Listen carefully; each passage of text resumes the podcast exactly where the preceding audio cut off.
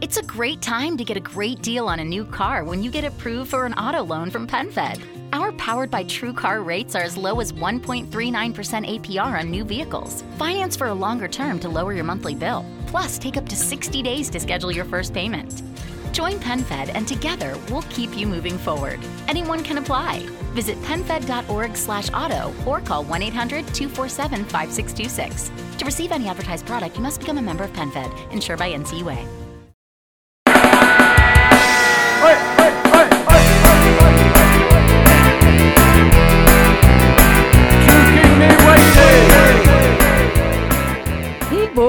Lusco-fusco para você, contra-atacante, que nos ouve de qualquer hora e em qualquer lugar. Tá começando mais um contra-ataque e hoje de novo com um convidado especial aqui na mesa.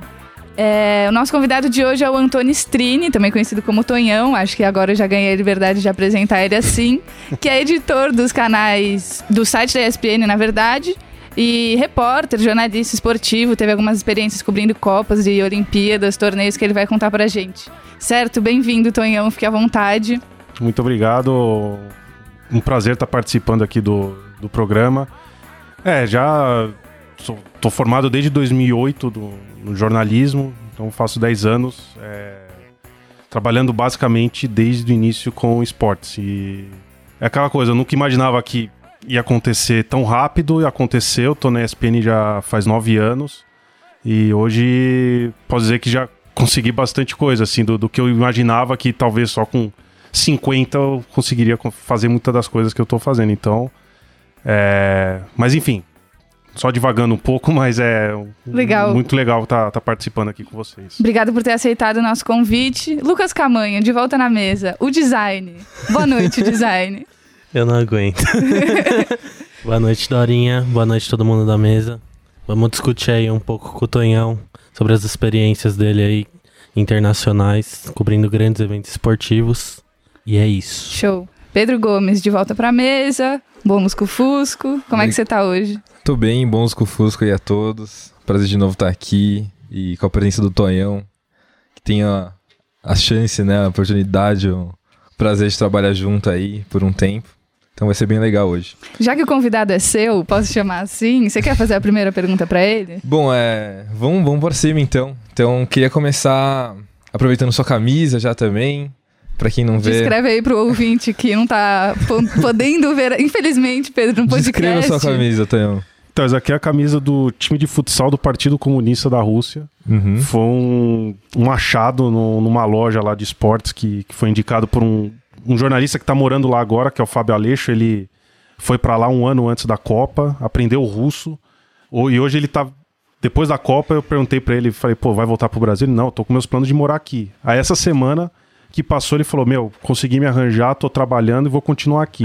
então, assim, pra ele, tá vivendo a vida, assim. Ele tá Caraca. muito bem. É. E, e essa aqui é uma camisa de um time que foi criado, acho que em 1999. Fizeram é, como se fosse uma, um sorteio, né? Um concurso para definir como que ia ser o logo, como que ia ser o nome do time. E ganhou esse daqui, que é o a foice o martelo, com o nome em russo.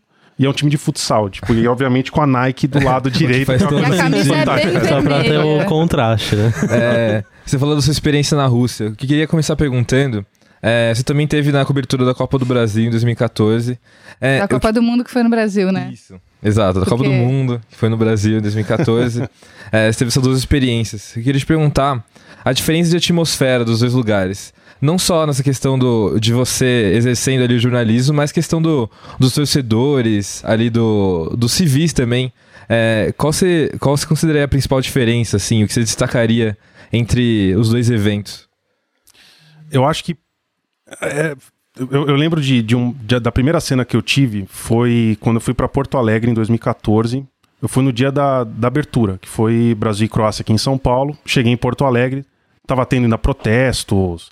Eu cheguei cobrindo o protesto. Três dias depois teve o primeiro jogo, que foi Holanda e Austrália. Foi o 4 a 2 foi Teve um golaço do Tim Cahill. É, e eu lembro que naquele dia fizeram uma. Do centro de Porto Alegre até o Beira Rio, fizeram o caminho do gol. Que é quando você atravessa a avenida inteira e chega no estádio. Tinha uns 20 mil holandeses fazendo aquele caminho. Então era tudo um mar laranja. E os australianos, eles não dormiram. O jogo era, acho que era, era o primeiro, era acho que uma da tarde no Brasil, se não me engano. E eles não dormiram porque eles alugaram um galpão do lado do Beira Rio para assistir a final do rugby australiano. Nossa. Então, assim, para eles era uma coisa muito mais de. Meu, estou de férias aqui e aí veio muita gente pra cá. Então a, a atmosfera no Brasil era, é outra coisa. É, é- é- foi surreal. Aí depois você vê né, em Porto Alegre a invasão argentina com, sei lá, 150 mil pessoas nas ruas de Porto Alegre, sendo que 40 mil entraram no estádio, outros 40 mil ficaram pelas ruas. É, então, assim, a- a- a- as torcidas sul-americanas elas dão uma coisa muito diferente para qualquer estádio no mundo. Na Rússia era uma coisa diferente, porque não era. é, é, Você tinha os turistas, tipo, sei lá, os peruanos. Os peruanos se programaram para passar as co- a Copa inteira, mesmo se o Peru fosse eliminado na primeira fase, como acabou sendo, como se fosse para final. Mas para quem morava lá, na Europa, eles faziam bate-volta. Então eles iam pro jogo dois dias antes, um dia antes, pagavam lá um hotel, iam e depois voltavam. Então, assim, é- era uma coisa diferente. Para eles era, ah, vamos passar três dias casual, ali. né? É, não era um, um evento como foi aqui. Então, é- era diferente a atmosfera, não era, não era que, que nem aqui. É, e o Brasil, assim, é um povo bem mais acolhedor do que os russos. Né? Os russos, eles são bastante aleatórios, assim, eles são... É, é um povo meio fechado, nem todos falam inglês, então é uma coisa muito difícil. Antes não tinha, em 2014, ninguém usava direito o Google Tradutor, por exemplo. Na Rússia, isso daí foi a salvação para todo mundo. Então, é, é muito diferente a, a, a cultura e, e acho que esse- essa questão do acolhimento. Aqui no Brasil, pô, todo mundo queria fazer festa, todo mundo fez festa com os estrangeiros que tinham aqui. Acho que é uma coisa muito nossa também. É, em 2006, é, ex- existe é, até hoje toda essa história do alemão duro, o alemão é, fechado, frio. E depois dessa Copa, a gente dá pra sentir meio que um. Eles ficando mais um pouco abertos, um pouco mais sociáveis, assim, pela, pela união que rolou em volta da seleção pra uma Copa do Mundo. Apesar deles não terem conseguido ganhar em 2006 em casa. Mas é, deu pra ver a união dessa, da do povo ali com, com o time. Você acha que, pela campanha boa da Rússia, acima do esperado até pra maioria, você crê que essa Copa tem consegue algum tipo de desenvolvimento assim pra, pra personalidade do povo russo? Ou você acha que seria demais falar Não, isso? Eles, já, eles, ele- eles são um povo que, que gosta de esportes, né? É, eles gostam de futebol. Os estádios lá são. Assim, óbvio que não é um público. É, é- até parecido com o público brasileiro, não é que enche estádio. Mas os times grandes levam 60%, 70% de estádio, tá sempre cheio. É, e aí, quando você tem uma Copa do Mundo, é muito diferente. A Copa do Mundo, e com a Rússia, empatando com uma Espanha, conseguindo passar de uma primeira fase, óbvio que todo mundo vai estar com a moral lá na- nas alturas. É, e assim, os russos, eles, eles sabem que pro Putin o esporte é um meio muito forte, né, de você juntar o país e meio que um ganhar a qualquer custo. Desde A a, época da União. Soviética já né, Exato. tem essa tradição. Exato. Ainda mais quando você recebe uma Olimpíada, eles fazem de tudo para que. Enfim, aí. E aí você tem a história, por exemplo, do, do filme Rock, por exemplo. Que aí é você querer mostrar o quê? Ah, o Draco é o cara que se dopa, não sei o quê. Enfim, é, é uma metáfora que acontece e aconteceu há quatro anos numa Olimpíada de Inverno. Né? Então, assim, os russos, eles, se, eles querem, se eles vão entrar e na nossa casa, então a gente vai entrar para ganhar. E não importa o custo que isso tenha. E essa parte do- da corrupção é uma coisa meio é complicado de falar, mas na Rússia as pessoas elas sabem que existe, mas eles também não têm a, quem recorrer. Vai falar, bom, vou contra o governo. Bom, o governo tá por trás, o que, que eu vou fazer? Então é melhor ficar quieto, né? Então eles gastam muito dinheiro, eles gastaram dinheiro no estádio de São Petersburgo, é o estádio mais caro da história do esporte.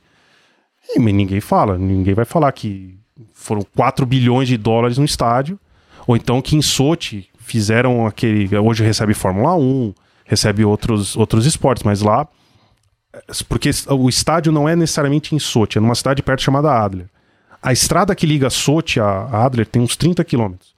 É a obra mais cara da história de qualquer coisa que já existiu. É, Foi quase 27 bilhões de dólares. Nossa Que já, e já é Então- um país que já tinha gastado nas, nas Olimpíadas de Inverno, né? Em, Sim. em Sochi. Então, E aí você tem esse. E assim, o aeroporto, por exemplo, é perto de onde é. Mas aí, quando teve a Copa, eles fizeram essa estrada.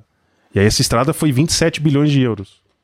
Ah, não teve corrupção? Imagina, todo mundo sabe, a população de Sochi sabe. Mas não tem o que a- aqui recorrer. Então, é, é por isso que eu falei, a Rússia é um, é- é um país meio bem contraditório. E durante a Copa é que nem no Brasil. Se em 2013 a gente teve protestos, né, tinham várias bombas. O Igor, por exemplo, que, que trabalha com a gente no.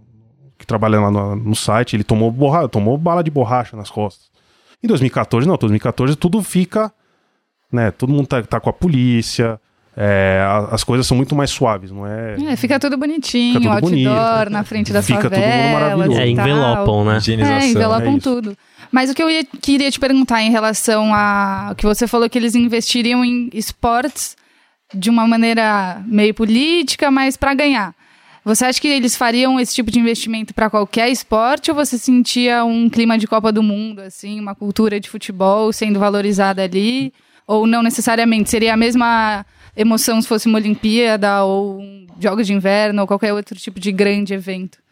Então, é, é que eu acho que o futebol, pra eles, é, eles gostam, nem todos. é, obviamente, tipo, se você for perguntar pra pessoa que time que você torce, talvez a pessoa não soubesse, mas como é algo que é uma propaganda que o governo faz, então aí eles vão, vão para cima, eles vão falar, pô, então é futebol, Copa do Mundo, então vamos lá torcer. E aí vai todo mundo, né? Tinha as fanfests, as fanfests estavam sempre lotadas quando tinha o jogo da Rússia. É, Então, é, eu acho que a, a parte do esporte é uma coisa já enraizada. Se são todos, talvez a, a Olimpíada, de Olimpíada de Verão, vamos dizer assim, né, que é a Olimpíada que a gente conhece mais, ela tenha muito mais apelo do que uma Olimpíada de Inverno. né? Tanto que a Olimpíada de Inverno ela acontece em grandes centros, a Olimpíada de Inverno acontece em cidades menores. E por quê? Porque exatamente, porque se você for levar, agora vai ter Pe- acho que em Pequim 2022, se não me engano, aí é outra Isso. coisa. Mas e- leva para essas cidades menores, porque ali as pessoas, tipo, você não tá esperando que a a pessoa que mora no, em, em Moscou vai lá, mas, pô, mas pra Sochi, pô, é um evento absurdo, né? Nunca, como, como é uma, um atrativo maior pra cidade. A Sochi já é uma cidade que é, ela é um balneário, então assim, durante o verão é, todo mundo vai lá. Uma cidade turística. É uma cidade né? turística. E durante o inverno, tem as montanhas que estão ali perto, que ali tem, tem neve para todo mundo. Então, é... então acho que. Enfim, eu acho que para a Rússia ela já tem algo muito enraizado de esporte, mas o, a- o futebol já tá entre eles, já tá entre as coisas que eles, que eles já gostam mesmo. Ainda que em algumas cidades não tenham time de futebol, como Sochi. Não existe um time na primeira nem na segunda divisão. Sim, né? isso é esquisito, né? Você tem uma cidade sem futebol sediando um evento que é o mais importante do mundo, assim. Não, mas querendo ou não, a gente, teoricamente, é o país do futebol e a gente vê a quantidade de elefante branco que ficou, né? da Sim, a gente fez a 2014. mesma coisa, não deixa de ser esquisito, mas. Exato. É, mas aqui É que ninguém aí- aprendeu com a lição, né? É, é, mas eu acho que aí, aí o problema é outro. Tipo, a gente aqui. Existem times nas cidades que, que foram realizadas a, a Copa, só que, tipo, o futebol é muito mal distribuído em questão, Uhum. questão, Questão de, de renda, renda, né? e tal. Aí não tem como você suportar uma, uma arena de milhões, então. Mas faz sentido. É, o que eu queria perguntar agora é, depois da derrota do Brasil para a Bélgica, a gente ouviu muito a questão da, da preparação ruim. É, foi tanto com- essa preparação foi tanto comparada com a de 2006, que a gente falou do oba-oba, da falta de concentração, tanto quanto 2010 com o com o Dunga, que era o contrário, né, que era um, negócio mais recluso e etc. Você acompanhou o Brasil desde o começo dessa preparação, como que você em, em que ponto você tá nessa discussão? Nessa questão de o quão bem, quão bem feita foi toda essa preparação fora de campo e dentro de campo? Vamos lá. Eu, eu, eu vou, vou advogar um pouco contra do que aconteceu assim, porque todo mundo, é, eu acho que é assim, o Tite era uma unanimidade quando chegou a ser o técnico da seleção. Esse é um ponto. Outro ponto, quem foi cobrir a seleção era muito jornalista paulista, torcedor do Corinthians, e que eu acho que tinha uma aura dentro do Tite, entendeu? Que, que as pessoas, que as pessoas Eu tinham. gostei do começo da explanação, eu tô muito curiosa. Porque assim, é, eu acho que as pessoas elas tinham medo de criticar o trabalho do Tite, mas não porque o trabalho possa ter sido mal, mas porque, tipo, pô, mas o Tite ganhou com o meu time, entendeu? Sim. Eu acho que teve um pouco disso. E. Então, assim, mascarou muita coisa, porque as pessoas, quando falavam, nossa, olha, o Tite tá fazendo treinos, e o Edu Gaspar, e olha como. E assim, e, e todo mundo foi entrando meio que na mesma pilha do que, que parece que os treinos estão indo muito bem, que é tudo muito pegado, que eles fazem aquele bobinho que nem estilo do, Guardiola, o tal do Rondo. então, assim, você vai usando as expressões, as pessoas elas vão entrando naquilo. E na hora que começa o, o- o campeonato, começa a, a Copa, que aí tem o Neymar, que tinha, joga dois jogos, faz gol contra nos dois, nos dois amistosos antes. E você fala, nossa, o time tá pronto. O time tá pronto. Aí vem contra o empate contra a Suíça. Aí você fala, pô, alguma coisa não deu certo. Por quê? Porque eu acho que algumas coisas não ajudaram. Uma delas, que é outra coisa. Ah, no Brasil não tem um, tem rodízio de capitães. Aí eu falei, bom, eu acho que um rodízio de capitães, ou você, numa Copa do Mundo, é tiro curto. Não é que nem você pegar quando. Ah, o Tite ganhou com o Corinthians em 2015 fazendo rodízio de capitão. Cara, são 38 rodadas. Você pode colocar o terceiro goleiro para ser o seu capitão em um jogo. Não vai fazer diferença, porque são Não, 38 e, rodadas. e os jogos de uma Copa do Mundo são muito mais singulares, assim, né? Você precisa de- dessa figura de capitão. Exato. e É, aí, eu defendo essa mística também. Eu gosto de ter um capitão, meu capitão. Não, e, se você, e aí teve, a- acho que a primeira pergunta contra a Sérvia foi que era o Kolarov e o técnico, né, o- na entrevista prévia. Perguntaram pro Kolarov, pô, no Brasil tem rodízio de capitão. O que, que você acha? Aí ele, ah, pra mim sempre tem que ter um capitão. Eu acho estranho que tem um rodízio, mas... Porque pra mim tem sempre essa figura, exatamente isso. É aquela história de quem tem um monte de capitão, ao mesmo tempo não tem nenhum, né? Então, é isso que tá. O Tite tentou colocar outras pessoas quando perdeu o Daniel Alves, que seria o capitão. Era o natural. Mas aí você perde. Bom, eu, na minha cabeça, eu colocaria o Marcelo. Por quê? Bom, o Marcelo é o. Pô, você vai falar de times no mundo, Real Madrid. O cara só não é capitão porque tem o Sérgio Ramos. Então, pô, o Marcelo tá com toda a credencial. Ah, o Thiago Silva. Bom, ah, 2014, Thiago Silva. Aí. E aí você tem o Miranda. O Miranda foi um cara que o Tite confiou e ele falava: Meu, o Miranda é o meu titular da zaga, mas o Thiago Silva e o Marquinhos vão disputar a vaga. Então, ele tinha esse receio de colocar o Miranda, eu, Marcelo ou o Thiago Silva. E ele falou: Não, mas porque o Gabriel Jesus pode ser, porque o Neymar. Bom, aí, ele, aí é aquela coisa de Maria, você se falar o de. Gabriel você Jesus querer bota a colocar faixa, muita já gente escorrer com uma faixa. lágrima aqui, assim, rapidinho. Porque é isso que, o- é isso que o, o- o Lucas falou. Você coloca muitas pessoas pra ser capitão é quando você não tem ninguém. Ou então você tá tentando forçar a pessoa a ser uma liderança. Liderança, o Pedro, que é o capitão do nosso time da, da Copa Sérvia. Ô, louco. Ah, mas Que é, moral. Mas é isso. Que mas moral. é por quê? Porque capitão, a liderança, não é. Eu acho que sim, exi- existem diferentes tipos de liderança. E tem a liderança que é natural, tem a liderança que é imposta. Assim, enfim, tem vários tipos, mas eu acho que a mais natural é aquela de quando a pessoa é um líder natural. E o Brasil não tinha esse líder natural. Ou tinha no Thiago Silva, só que aí todo mundo tinha toda a bagagem atrás dele. É, Acho que eu, eu tô falando demais sobre o capitão, mas acho que só explica o seguinte: porque aí você coloca o Thiago Silva e no contra a Costa Rica o Neymar grita com ele, xinga ele, o Thiago Silva vai ficar triste. Então, então, ou seja, eu acho que faltava no Brasil aquela, aquele jogador que chegava que nem o Dung no, em 94, 98, pô, pega a bola ali, tomamos um gol, pô, pega a bola, vamos chamar a resposta. O Brasil não tinha isso. Aí teve problemas de lesões. E esses problemas de lesões atrapalharam bastante. Por quê? Porque, pô, você tinha um Renato Augusto que era um nome de confiança, o Renato Augusto foi lá se machucou na véspera. Douglas Costa, né? Douglas Costa, que tava jogando bem e tal, se machuca. O Fred, que, pô, a- é, é que o lance foi tão absurdo que foi um começo de um, de um treino, o último treino antes da viagem pra Viena. O Casemiro deu um carrinho por trás, pegou na perna do Fred e o Fred não jogou a Copa. É, o Fagner, que se machucou antes de ir, aí o Danilo se machuca, é cortado. Então, assim, aí o, o Renato Augusto, durante. quando- de- de- acho que depois do primeiro jogo que ele jogou, a gente perguntou na zona mista pra ele: pô, Renato, mas o que, que aconteceu? Por que, que você demorou pra se. Ah, acho que teve sobrecarga de, de treino. Aí todo mundo, pô, sobrecarga de treino. Então, assim. Criticou, alfinetou. Exato. Não, ele, ele falou uma coisa parecia, né? Um É. pouco. ele falou uma coisa que ninguém tinha notado. Uhum. Pô, o cara joga na China, de repente ele chega com uma carga no Brasil, então assim, então não foi bem dosado. Uhum. E cadê aquela, aquela comissão técnica É, que todo cadê o mundo achava? Então, né? então assim, acho que foram vários pontos que juntando não deu certo. É, Tá aí sua resposta, Pedro. Passo a passo de como o Brasil fracassou nessa Copa. Tudo começou, aparentemente, É um tutorial com um de como não dar do certo. Casemiro num treino.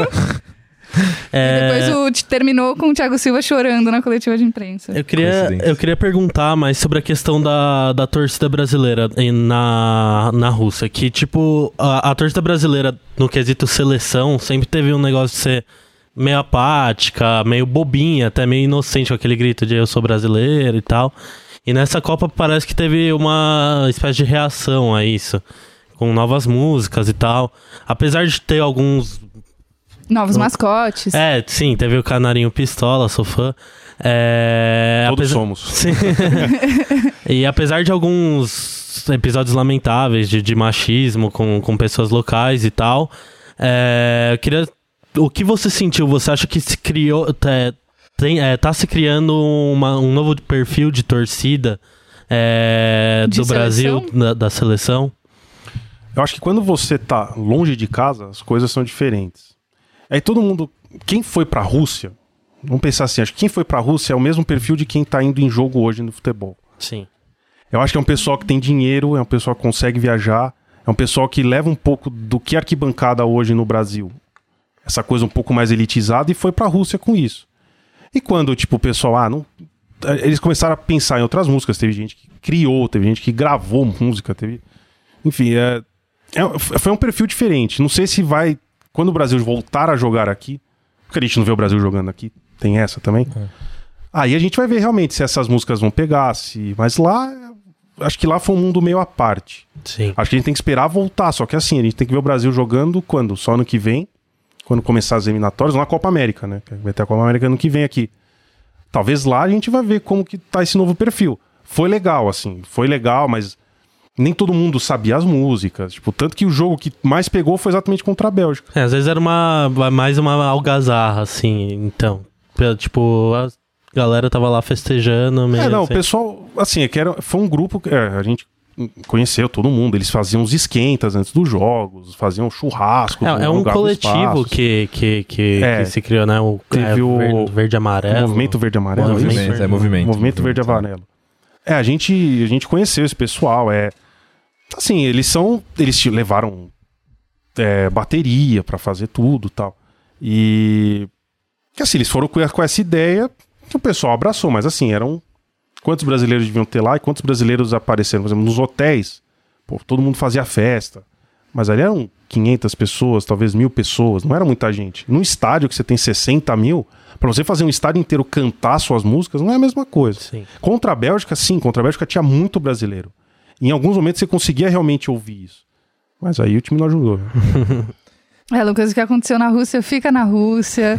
Não vai chegar essas musiquinhas. Você queria cantar, né? Eu queria. Você decorou. Eu tenho certeza a que você letra, ficou vendo no mas a YouTube. letra foi legal, assim. A letra é de exaltação à história do Brasil. Assim, não, não tem por que Eu não achei pegar, legal mas... também, achei good vibes. Eu gostei da ideia das musiquinhas.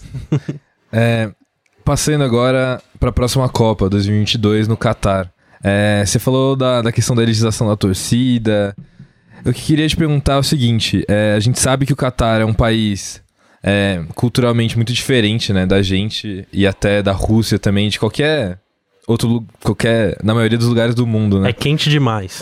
Também, tanto é que vai ser uma Copa no final do ano, né? Diferente, que a gente vai Então, como é emendar. que isso vai funcionar? Eu Então, não a tô questão preparada é que a gente vai, psicologicamente a gente ainda. vai emendar a Copa, Natal, Ano Novo, Carnaval. Bêbado. Meu, o, Os quatro o ano, o, ano, o ano vai acabar em novembro e vai começar só depois do Carnaval. Vai ser excelente. eu não- Nossa, da eu- hora.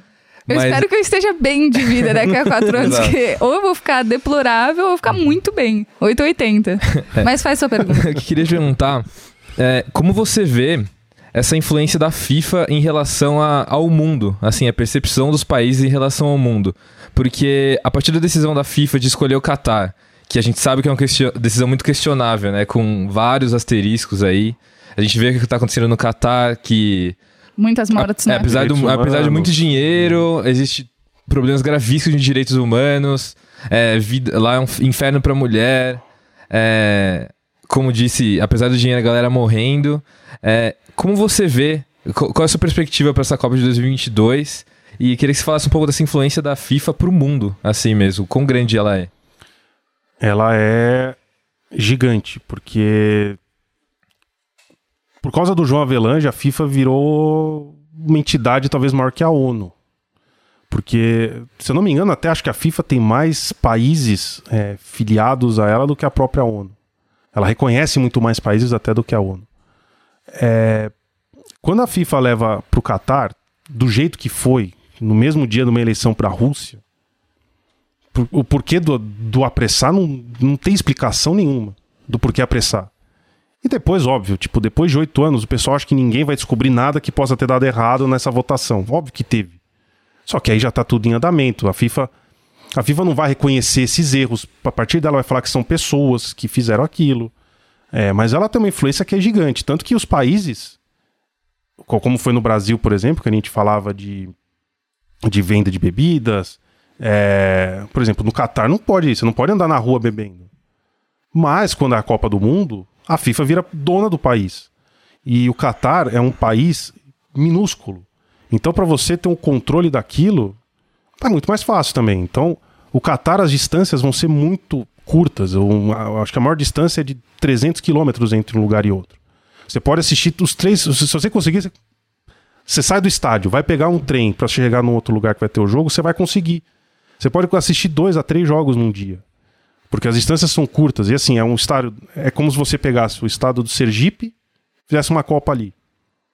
E você usa não só o país inteiro, você só usa a parte litorânea.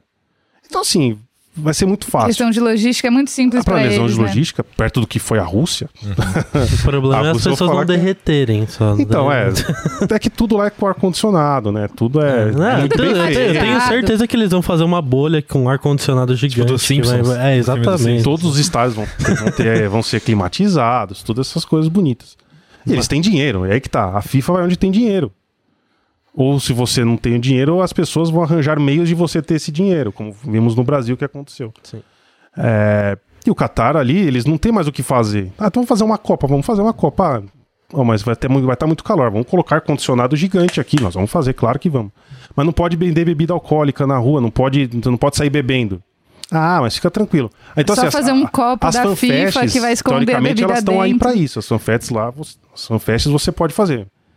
Mas devem ser gigantes essas fanfests, ou então você vai liberar.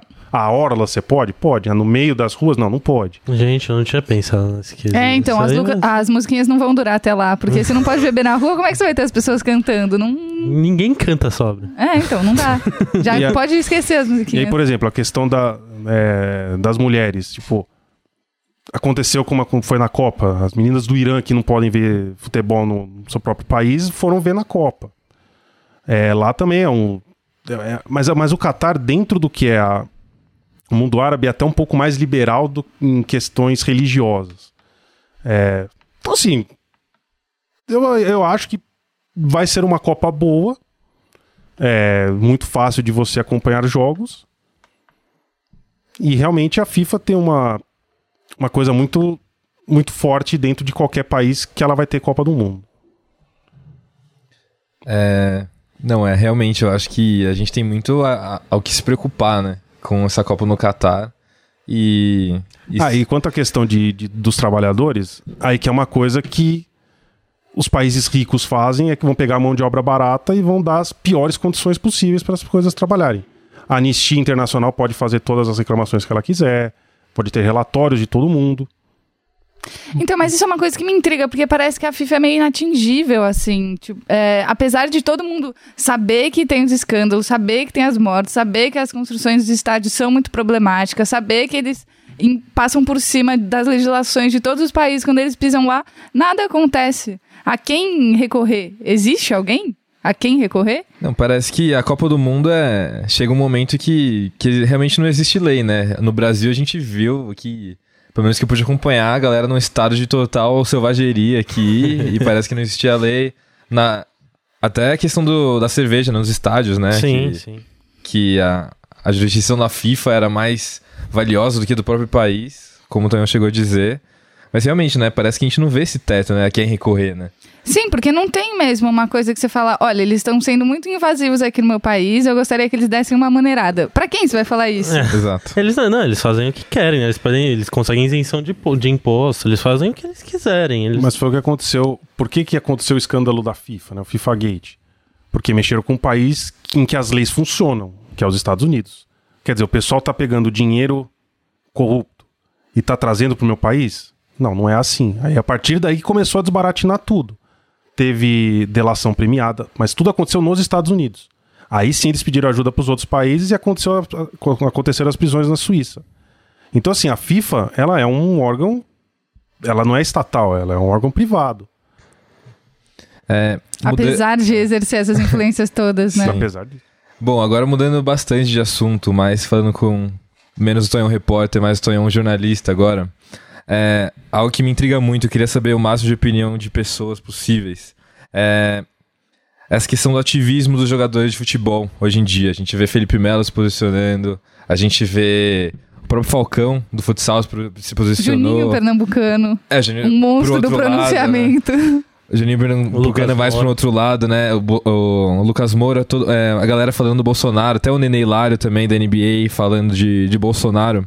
É, até que ponto a gente tem que julgar essas pessoas por, por externar essas opiniões delas quando não com ela, quando elas não são compatíveis com a nossa, sendo que a gente idolatraria o contrário. Onde que você acha que, que é traçada essa linha dessa, dessa tolerância com esse discurso que, na maioria das vezes, não é compatível com o nosso? Eu acho que a gente tem que. Assim, partindo do princípio do- de você pegar o jornalismo, o jornalismo sempre vai mexer na parte que não interessa a quem tá no poder, a parte que interessa, que não interessa a quem comanda. Então, assim, jornalista, em suma, quer mudar o mundo e que seja a esquerda. Talvez 90% dos jornalistas são de esquerda. Olha, hoje em dia eu não sei, mas tudo bem, eu vou. Eu vou, eu vou acompanhar essa teoria. Não, não é teoria, mas é, é- é que vendo assim, tipo, das pessoas que se formaram comigo, de quem lendo pessoal, assim, é, eu acho que tem. A maioria dos jornalistas que entram na faculdade são de esquerda. Depois muita, Sim, gente, sim, depois sim. muita gente entra em desencanto. E é acaba outra coisa. é. É, mas todo mundo entra com esse idealismo de esquerda. Com jogador de futebol, é um problema maior, porque ali você está movendo com paixão mesmo. As pessoas não ligam para a política, elas ligam para as paixões que são ali muito mais próximas. E o futebol traz isso. A política, todo mundo fala que a paixão é da quando você vai votar, é ali que é a festa da democracia. Então, enquanto a gente continuar com isso de que a, a- a política só se resolve, a de- que a democracia só se resolve quando você vota, aí a gente está tudo errado. Assim como você tem um voto obrigatório, que é outra coisa que é errada. É, E os jornalistas, pensando nisso, que a maioria é de esquerda, obviamente, quando você trata de jornalismo esportivo, você vai querer que as pessoas falem aquilo que. Por exemplo, porque todo mundo cobra coisa do Neymar. Pô, o Neymar tem que se posicionar, mas óbvio que ele não vai querer se posicionar, porque ele tem. Ele tem ídolos da classe A à classe E. Ele não vai querer ficar mal com alguém. Ele é. No final, na- no final das contas, o pai dele faz ele uma mercadoria. Sim. E ele vai aceitar aquilo que mandam pra ele. Então, quando você vê jogadores que se posicionam a favor do Bolsonaro, eh, eu acho complicado da gente mexer com isso, porque a gente muitas vezes vive na nossa bolha. A nossa bolha é aquilo que a gente quer ouvir. Às vezes, e aí que tá, acho que a maior parte dos problemas do jornalismo hoje é isso. A gente não quer ouvir o outro lado. Sendo que o jornalismo, parte da, iso- da parte do princípio é a isonomia, é você dar o lado para todo mundo. Só que a gente quer só ouvir aquilo que a gente agrada, aquilo que te agrada. E esse é um problema. Todo mundo, né, na verdade. Exato, mas aí quando você sai dessa zona de conforto, é, é, ele tava até um pouco antes da gente começar a gravar, ele tava falando de, de bolha. É, de acontecer que nem aconteceu com o, o João Dória em 2016. É, é o que? A gente acha que na nossa bolha, pô, o Haddad ganharia com 78% dos votos. Se fizer uma Mas enquete é no isso. Facebook, lá, Exato. galera- Mas por quê? Porque o, o Facebook que todo mundo vê, é, o Facebook vai te colocar Sim, aquelas coisas que você é o quer. que passa o que você quer, né? Então, dentro da nossa bolha, a gente não a gente não vê realmente, a gente não discute a, a gente não discute, não discute, a gente realmente troca ideia com aquilo que a gente quer. A discussão não faz mal. A discussão ela é saudável. Só que hoje a gente vive num negócio tão polarizado que gente não consegue discutir. Agora, uma coisa que eu me pergunto, eu gostaria de saber sua opinião. Os jogadores, no geral, vivem num mundo que é entre aeroporto, hotel, é, treino, concentração, um jantar ali, um jantar aqui, e tem pouco envolvimento com a sociedade fora disso. Você acha que isso pode ser um reflexo, esse posicionamento deles, que na minha visão é mais alienado, ou você acha que não tem nada a ver? Como que as pessoas veem o Adriano Imperador? por ter voltado a, a morar na, na Como um favela. desperdício, né? Como como um cara que é um desperdício. Eu já ouvi falar que, pô, o Adriano é amigo de traficante, tinha que ser preso. Pô, o cara bêbado. Então, assim, as pessoas que voltam pra raiz, elas não podem fazer isso. São extremamente estilizadas, né? Exato, que fogem então, à assim, lógica. Pois é. Então, o Adriano, por causa disso, ele é taxado de uma coisa. E quando o cara vive nesse mundo que, que você descreveu, que é realmente o que o jogador de futebol faz, é tipo. É, é difícil, porque as pessoas. A gente fala dessa, dessa coisa da, da educação, mas assim, a pessoa não tem a base, quando tem o dinheiro, e não é pouco, é muito. Cara, você não sabe o que fazer. E vem fácil. Então, tem pessoas que, meu, tem a base na família, tem pessoas mais conscientes que conseguem né, usar melhor o dinheiro, mas tem pessoas que, meu, não sabem o que fazer e elas acham que, meu, ah, vou comprar o meu carro aqui e eu quero segurança. Pô, quem é o candidato que tá falando de segurança? É o Bolsonaro. Vou votar no Bolsonaro. Porque eu quero andar com o meu carro sem ninguém me importunar. É aquela coisa do sucesso subir a cabeça. É. Assim, é, são mundos muito diferentes que eles vão encontrar. São pessoas diferentes que eles vão encontrar. São amizades diferentes que eles vão fazer, muitas vezes oportunistas. Então, a, vida de jogador é complicada, porque é uma coisa curta, é uma coisa que nem todo mundo tem a, a estrutura para manter aquilo que ganhou durante a, a carreira. E às vezes, para a pessoa voltar para onde ela estava, ela fala: Não, mas isso daqui eu já passei, já não preciso mais disso. Minhas origens. Como se fosse já- uma superação, né? É isso. É... Mas tem muita gente que estava junto com ele quando ele começou. Né? E tem, teve gente que conseguiu, de outras formas, ser bem sucedido. Tem pessoas que são mais, às vezes mais felizes do que aquela pessoa, do que aquele jogador, mesmo não ganhando um décimo daquilo que o cara ganha. É isso aí, Adriano Raiz. Ele falou em quem ele vai votar? Eu nem sei se eu posso elogiar ele assim tão abertamente. Eu acho que ele não falou, mas eu acho que.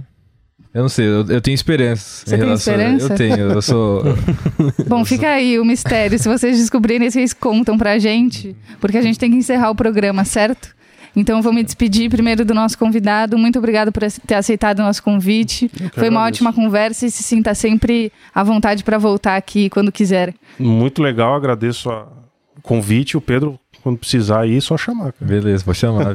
O Pedro, só pra vocês eh, ouvintes que, do mesmo jeito que vocês não sabiam que a camisa era vermelha no começo do programa, o Pedro ficou tão vermelho quanto a camisa quando ele foi aqui denunciado como capitão.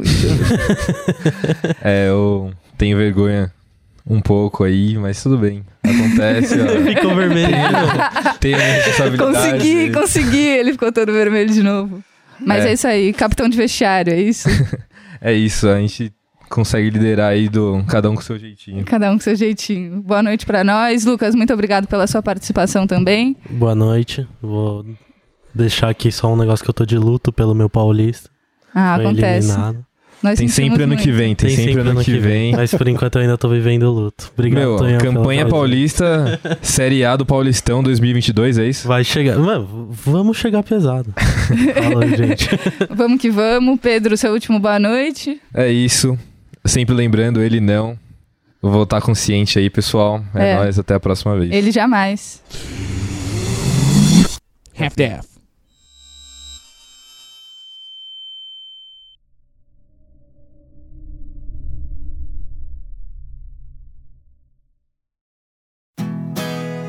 Um novo momento começa a ganhar força com novas ideias, como a empresa Simples de Crédito, que permite empréstimo direto para os pequenos negócios. De empresário para empresário, crédito acessível para o desenvolvimento dos municípios. Se é bom para os pequenos negócios, conte com a força do Sebrae. Saiba mais em sebrae.com.br/esc ou ligue 0800 570 0800. Sebrae, a força do empreendedor brasileiro.